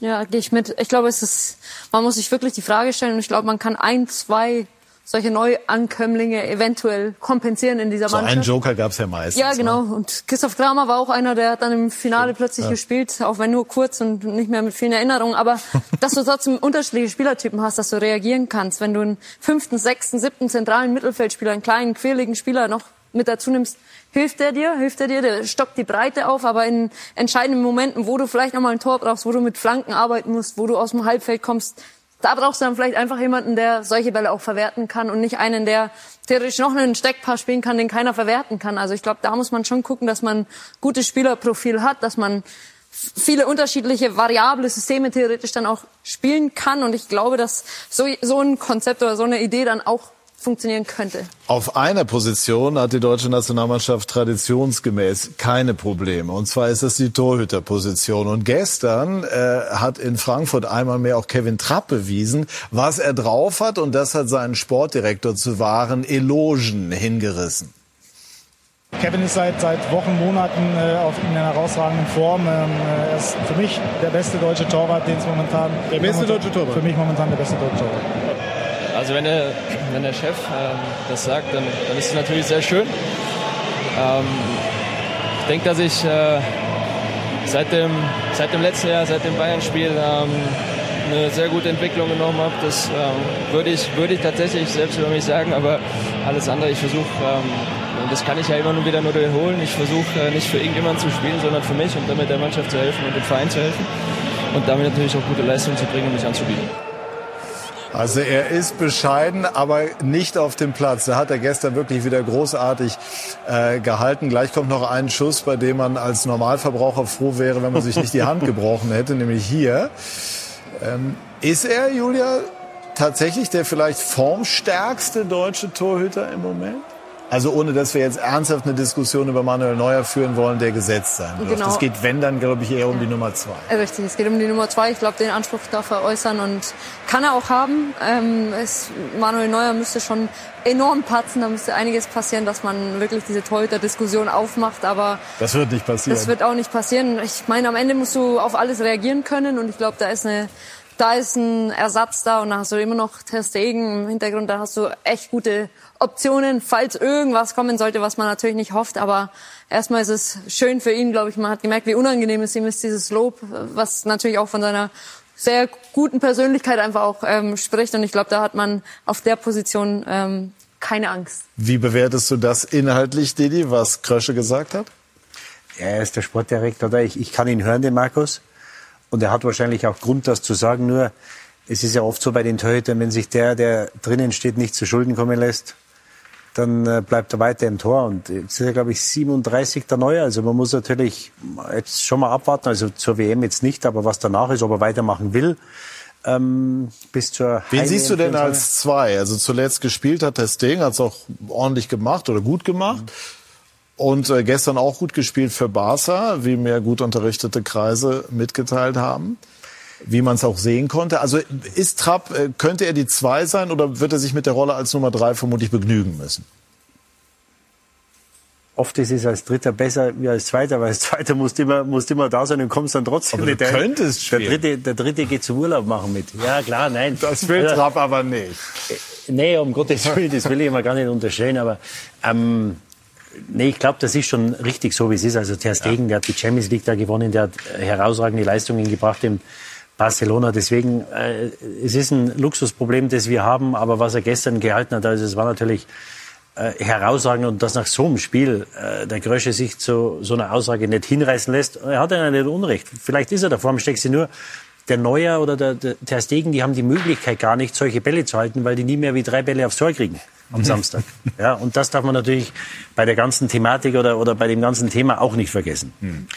Äh, Hummels würde ich gerne noch mal aufgreifen. Hast du eben angesetzt. Also sinnvoll, ihn mitzunehmen oder nicht? Du hast eben Bedenken geäußert, die man nach... Ja, würdest du mitnehmen? Ja, ich würde ihn mitnehmen. Also weil, weil er einfach von hinten was, was hat, was, was die anderen nicht haben. Hervorragende Spieleröffnung. Einen Platz müssen wir freilassen für den Wirtz für mich. Also den würde ich sogar mitnehmen. Sind ja mehr Kaderplätze als bei Eben. den letzten Also den Wirtz würde ich sogar mit, mitnehmen, wenn er bis dahin kein Bundesligaspiel gemacht hat. Mhm. Also wenn er im Training ist oder wenn er belastbar ist. Also den Wirtz, weil ich glaube, unsere Chance bei der Weltmeisterschaft, das hängt am Musiala. Wir müssen aufpassen, dass wir nicht zu viel äh, Verantwortung ihm aufbürden. Und meine große Hoffnung ist, dass Wirtz noch ins Laufen kommt, weil dann haben wir zwei Spieler, die aus nichts was machen können, was die Spanier haben, was die Franzosen haben, was, was viele haben, wir nicht unbedingt.